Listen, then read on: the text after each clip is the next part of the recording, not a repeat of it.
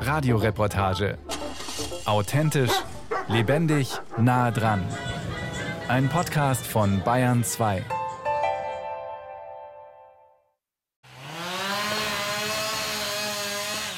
Der Ort zählt zu den berühmtesten der Alpen, der legendenumrankte Karasee bei Bozen.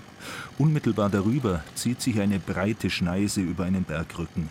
Dort, wo der Wald angrenzt, sind viele Fichten auffallend braun. Ein Trupp Waldarbeiter in ihrer orangefarbenen Schutzkleidung holt abgestorbene Bäume aus dem Wald. Wir sind da jetzt dabei, das Käferholz zum Schlägern. Als wir Weiher hatten, kamen ja sehr viele Fremdfirmen aus Deutschland auch, die uns geholfen haben mit diesen großen Harvestern und Vorwadern. Wir haben ja nicht diese Maschinen hier in Südtirol. Und die haben uns schon prophezeit, ihr werdet noch mal so viel Käferholz haben. Vier Jahre später ist die Prophezeiung eingetreten. Bernd Pardella, der Förster des Karawalds unter dem Latemar-Gebirge, kommt mit seinen Kollegen der Ausbreitung des Borkenkäfers kaum hinterher. Die klimatischen Bedingungen heuer im Sommer haben den Rest dazugegeben. Der Borkenkäfer hat sich sehr wohl gefühlt, konnte sich richtig vermehren und die Fichte hat unter diesen warmen Bedingungen gelitten. Hier in Latemar haben wir heuer im Sommer sicher 20.000 Kubikmeter Käferholz.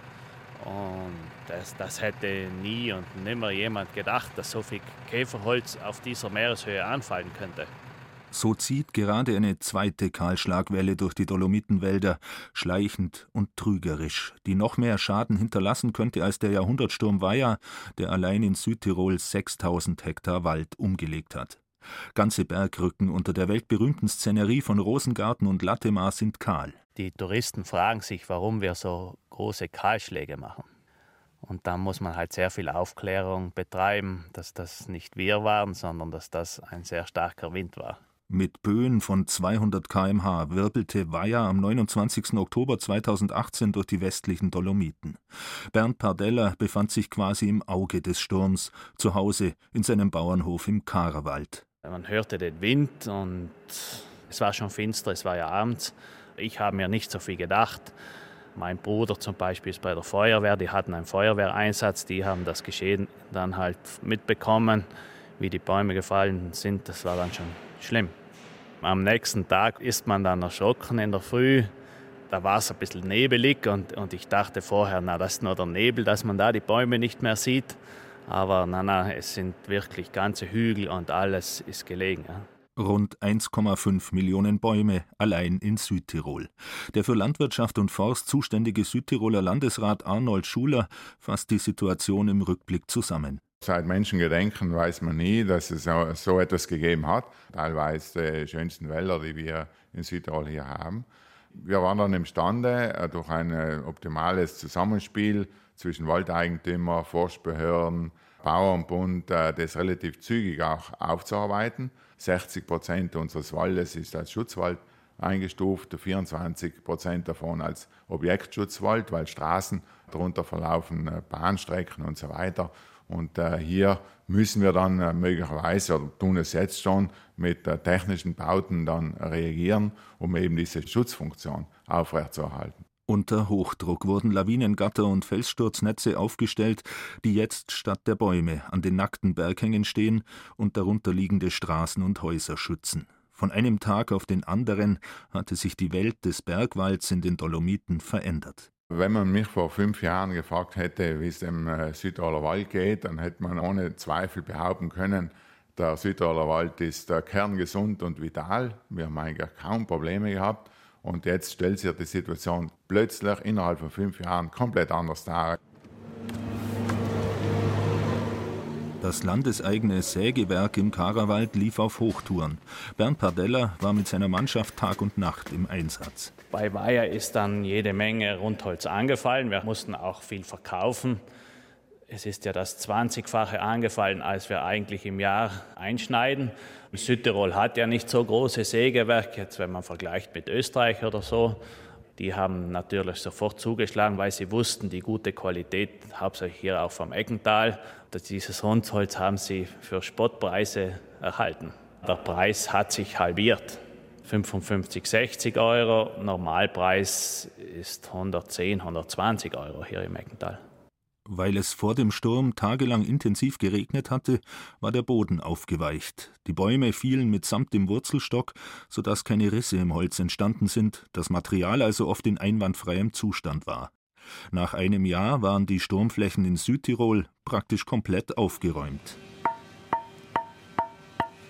In Tesero, einem Bergdorf, ein Tal weiter südlich, im Fleimstal, dem Valde Fiemme auf Italienisch. Piera Ciresa klopft auf Holz, Fichtenholz. Die Seniorchefin der Tonholzfirma Ciresa sucht schöne Stücke aus für eine Messe in Cremona, der alten Geigenbauerstadt von Stradivari und Guarneri. Wenn Sie drei Stück klopfen, die klingen alle äh, anders von den anderen. Das ist höher. Noch höher und stark. Das war eine Katastrophe, wirklich eine Katastrophe, weil äh, unsere Wälder so, so viel, so tief beschädigt waren, dass wir wirklich tief im, im Herz das äh, erfahren haben. Und dann äh, müssten wir vom Grund auf wieder starten.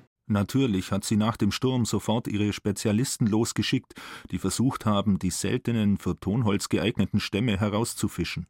Der Baum muss gleich und langsam gewachsen sein, ohne Verknotungen im Holz, 120, 150 Jahre lang unter beständigen Bedingungen. Wir haben viel Holz gekauft, aber wir müssten sofort ein, ein besonderes Auswahl machen unter Tausende oder Millionen Stämme. Also zum Beispiel hier haben wir Stücke, die aus, aus Fichte sind, aber das ist eine besondere Fichte. Ähm, in Deutschland wird Haselfichte genannt. Haselfichte finden wir nur, nur selten und äh, außer ihr, ihr Klang, Haselfichte ist auch schön. Das sind Flammen wie im Ahorn. Deswegen wird dann das Instrument ein Kunststück. Noch hat sie in ihrer Firma viele der seltenen Stücke auf Lager. Aber die Zukunft ist unsicher, denn ganze Generationen von Wald wurden durch Weiher massiv ausgedünnt. Die Zukunft. Wir brauchen Kraft, Geduld und Glück. weil es wird sehr schwer sein. Eine lange Zeit muss man warten, bis die Bäume wieder wachsen. Wie das vonstatten geht, zeigt sich in den Bergen über dem Fleimstal. Auf 1500 Metern Höhe im Naturpark Paneveccio um den Rollepass, wo mit 217 km/h die stärkste Böe gemessen wurde. Hier befindet sich die Foresta dei Violini, der Geigenwald, wo die berühmten Haselfichten wachsen. Auf der westlichen Bergseite ragen nur noch einzelne zerzauste Bäume in den leeren Himmel, der Rest ist kahl. In regelmäßigen Abständen sind kleine Bereiche abgezäunt, wo Elio di Silvestro, der Förster, junge Bäumchen gepflanzt hat, mit einer entscheidenden Veränderung. Eh, die eh, Tatsache, dass es hier reinen Fichtenwald gab, hat natürlich nicht eh, wirklich geholfen.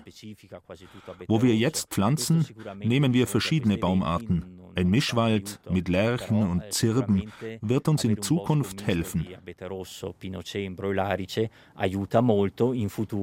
Elios Nachname Di Silvestro, zu Deutsch der vom Wald kommt, steht dem Förster gut, denn die alpinen Fichtenwälder seiner Heimat haben ihn ein Leben lang immer begleitet.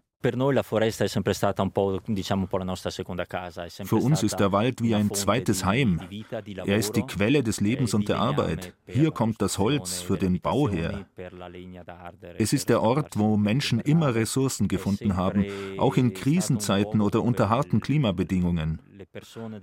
Es geht aber auch um Erholung. Die Touristen gehen in den Wald, sie suchen die reine Luft, die Frische im Sommer.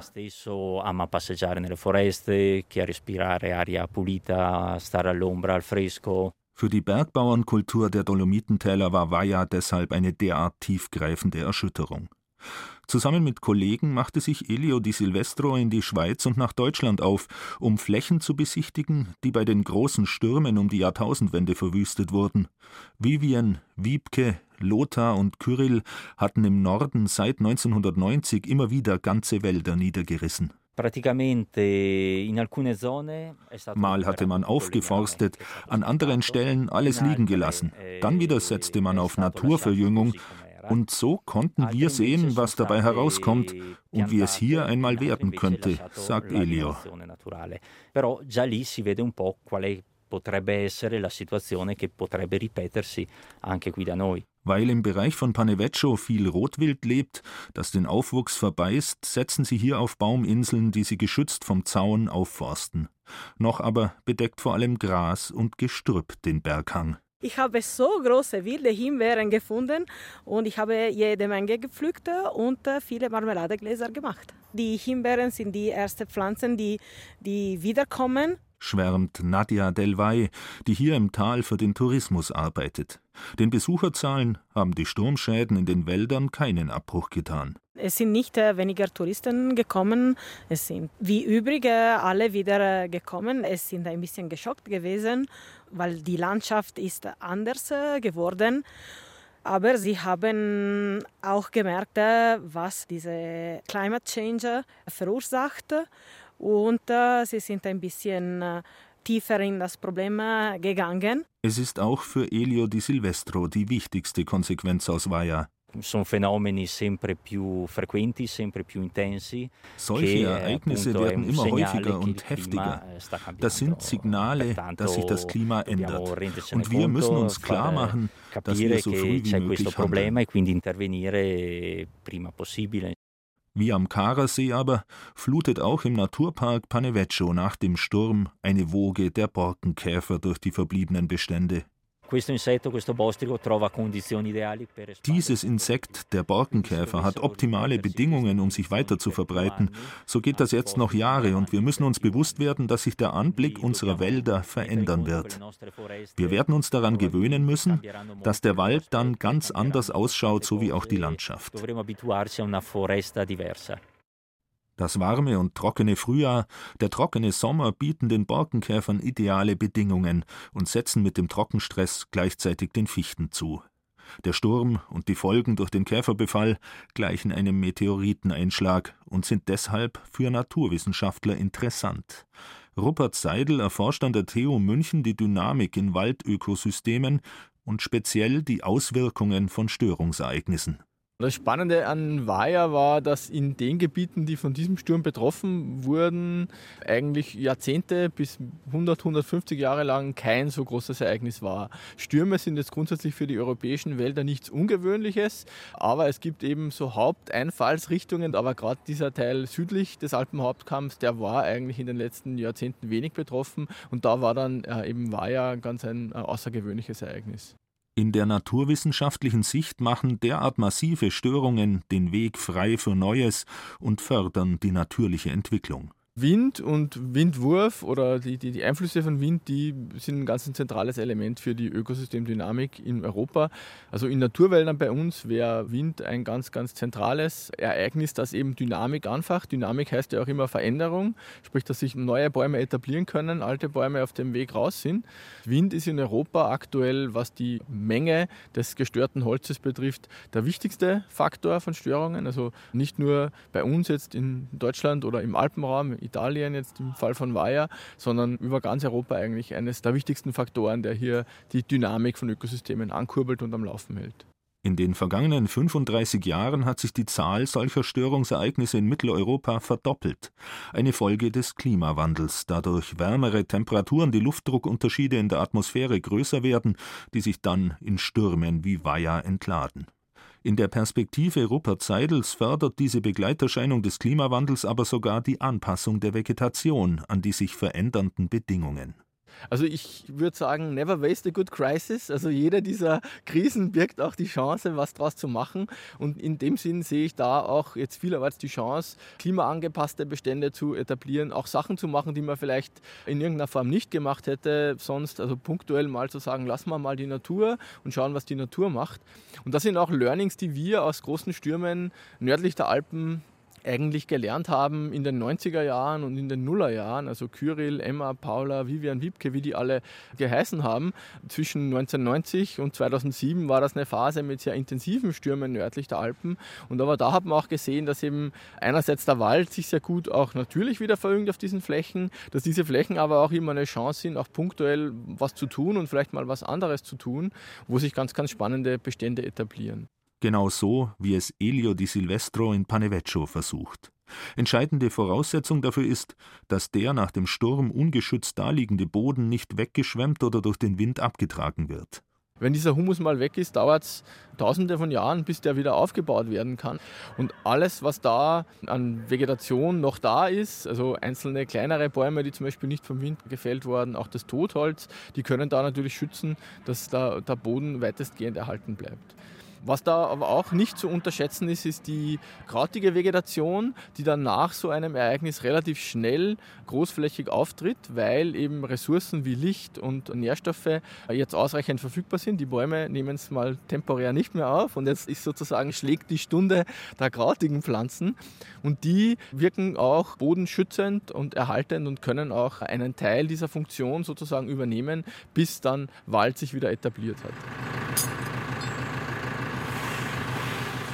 Da spielen die Himbeeren eine wichtige Rolle. Und deshalb wurden auch die Wurzelstöcke belassen oder stellenweise zum Lawinenschutz wieder aufgestellt.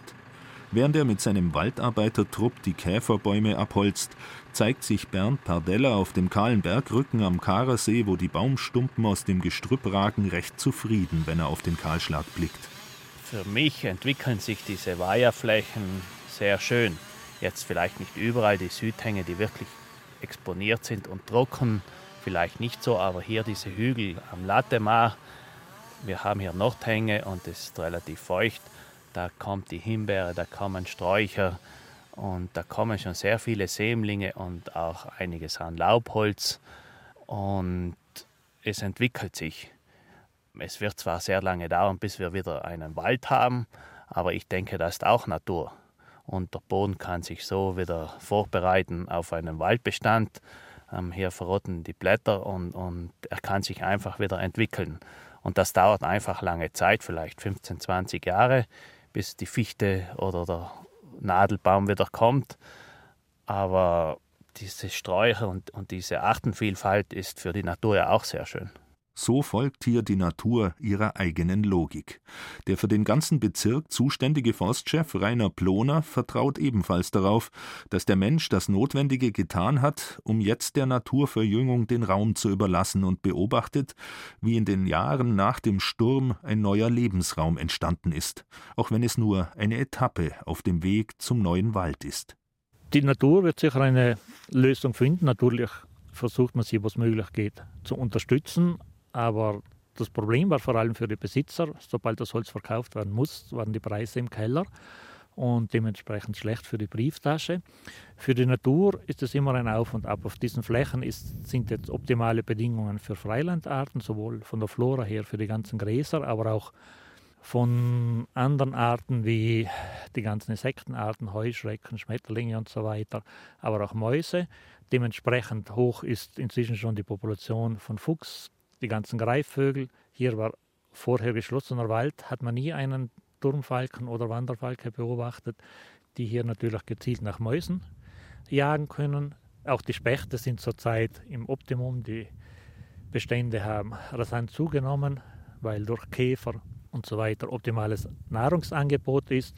Somit für die Natur sind einfach andere Arten jetzt im Aufschwung.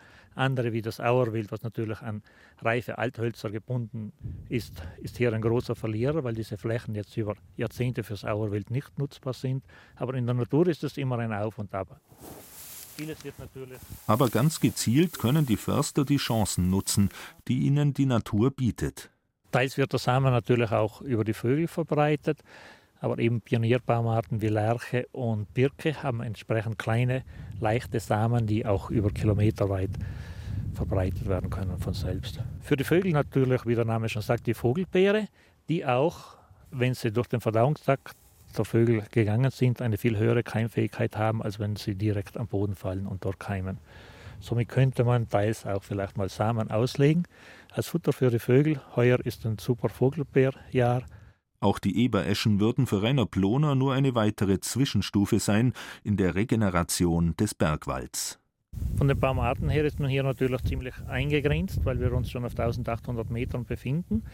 Laubbäume steht eigentlich nur mehr die Birke und Vogelbeere zur Verfügung, die man versucht auf diesen Flächen einzubringen, eben als Vorwald. Das heißt Birke und Vogelbeere, die relativ schnell wachsen.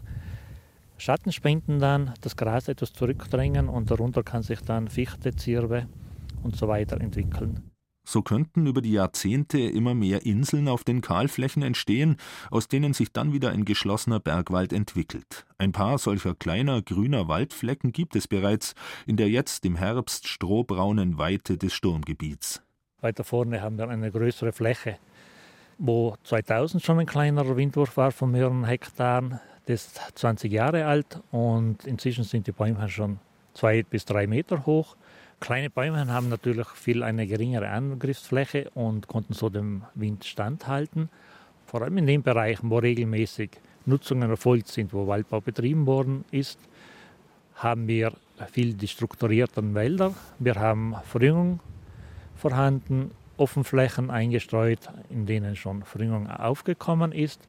Freilich, es braucht Zeit, und so öffnet der Sturm, der nur ein paar Stunden in jener Oktobernacht 2018 gewütet hat, ein Fenster in Dimensionen, die uns, der Gesellschaft inzwischen fast völlig verloren gegangen sind. Ein gestandener Förster wie Rainer Ploner ist wie jeder Mensch, der mit dem Wald lebt und umgeht, daran gewöhnt, in anderen Zeitdimensionen zu denken. In der heutigen Zeit, wo alles sofort und im gleichen Moment passieren sollte, ist natürlich schwierig zu vermitteln. Hier muss man in anderen Zeiten denken. Man rechnet ein Wald, bis wieder ein reifer Wald hier steht, vergehen zumindest 100 bis 150 Jahre. Zirbe, bis sie stattliche Bäume sind, brauchen sogar 200 bis 250 Jahre. Deswegen werden einige Menschengenerationen vergehen, bis wir hier wieder richtigen Wald haben. Aber man hofft, dass zumindest in 15 bis 20 Jahren man zumindest die ersten Bäume aus dem Gras rausschauen sieht. So wird es also mindestens ein Jahrhundert dauern, bis Menschen die von der UNESCO als Weltnaturerbe ausgezeichnete Landschaft um Karasee, Rosengarten und Latemar wieder so erleben, wie man es gewohnt war. Obwohl auch das nicht sicher ist, denn vor allem durch den Klimawandel ist der Ausgang des Experiments offen. Die Bergwälder verändern sich, bestimmte Baumarten wandern in die Höhe, andere sterben ab, da wird es besonders interessant, was sich im Gebiet von Rainer Ploner tut. Es reicht vom mediterranen Einfluss des Etchtals bei Salurn bis hinauf zur Baumgrenze auf 1900 Metern unter den Dolomitengipfeln. Der Klimawandel vollzieht sich natürlich extrem schnell und beim Alter, das ein Baum normalerweise erreicht, wird es natürlich schwierig, dass er jetzt schon sich am richtigen Ort ansamt. Kann auch sein, dass wirklich die Flächen periodisch wieder zurückgeworfen, auf Null gesetzt werden, aber zumindest hat man immer noch rundherum die verschiedenen Baumarten. Man hat in diesem Gebiet über 30 verschiedene Baumarten, die sich dann wieder ansammeln können. Pflanzen haben ja den großen Vorteil im Gegensatz zu Tieren, wenn es auch mal über Jahrzehnte schlecht ist, haben sie den Samen im Boden und können in günstigen Momenten wieder keimen, mal wieder Samen produzieren. Hingegen Tierarten, wenn es zwei, drei Jahre schlecht ist, sterben sie auf diesen Flächen komplett aus. Dementsprechend war es schon bei den großen Ereignissen geologisch gesehen. Das große Artensterben war meistens bei den Tieren. Samenpflanzen haben viel mehr überlebt, weil sie eben in dem Sinne anpassungsfähiger sind. Sie können über Jahrzehnte warten und im richtigen Moment wieder keimen. Hingegen Tiere können nicht über Jahrzehnte im Winterschlaf gehen und dann wieder auftauen oder aufwachen, wenn es passt. So wird das Wiederaufleben, das sich im Bergwald natürlich nochmals zwei bis dreimal so lange hinzieht wie im Flachland, länger dauern als die Lebenszeit aller heute geborenen Menschen. Im Hier und Jetzt hilft nur die Technik, um ausgefallene Funktionen des Walds zu ersetzen. Ein riesiges Problem natürlich in einem Gebirgsland wie Südtirol ist der Schutz der besiedelten Bereiche.